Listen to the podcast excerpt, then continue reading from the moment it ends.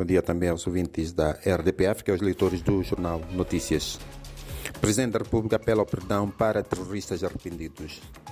Este é o tema a abrir a nossa edição de hoje, que detalha que Nhusse pronunciou-se nestes termos ontem em Pemba durante a apresentação pública de cidadãos resgatados aos terroristas nas matas de Cabo Delgado, onde as forças de defesa e segurança têm estado a conseguir desbaratar as ações dos grupos que desde 2017 vêm desestabilizando alguns distritos daquela província.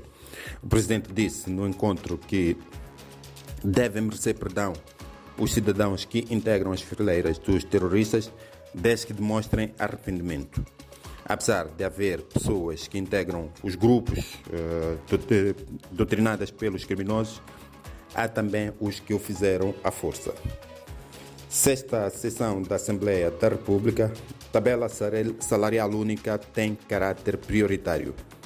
Na indústria extrativa, direitos das comunidades serão clarificados e o governo prepara-se para nova para a próxima época chuvosa.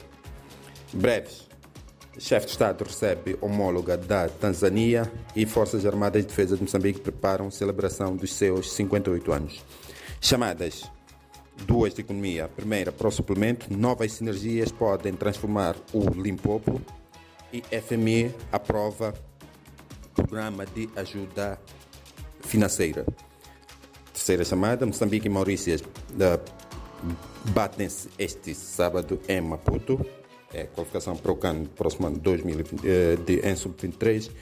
E depois vamos às páginas interiores. Começamos pela Semanal Cultura.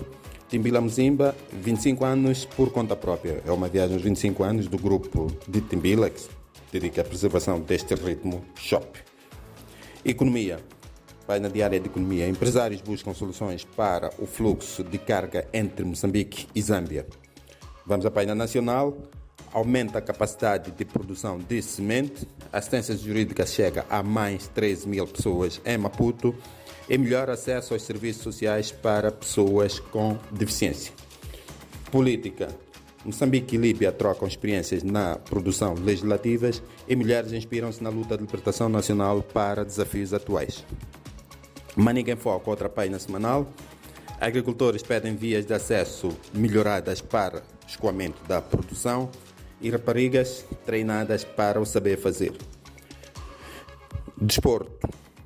Moçambique Maurício é confirmado para sábado. Entretanto, tenho uma notícia de última hora: este jogo foi adiado, já não vai acontecer. É um jogo de apuramento para o CAN de 2023 para as seleções olímpicas, seleção sub-23. Portanto, Moçambique Maurício não se vai realizar porque o adversário está com problemas uh, para ligações aéreas entre Maurícias e Maputo.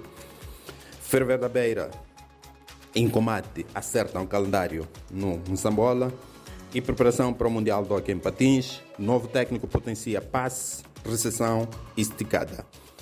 Fecho o jornal principal com a última notícia de esporto. Campeonato da cidade de Maputo em basquetebol retoma na sexta-feira. A fechar, a fechar mesmo esta resenha, uh, temos os títulos principais do suplemento de economia e negócios, às quartas-feiras. Produção alimentar, novas sinergias podem transformar o Limpopo, o Recadinho do Limpopo, portanto.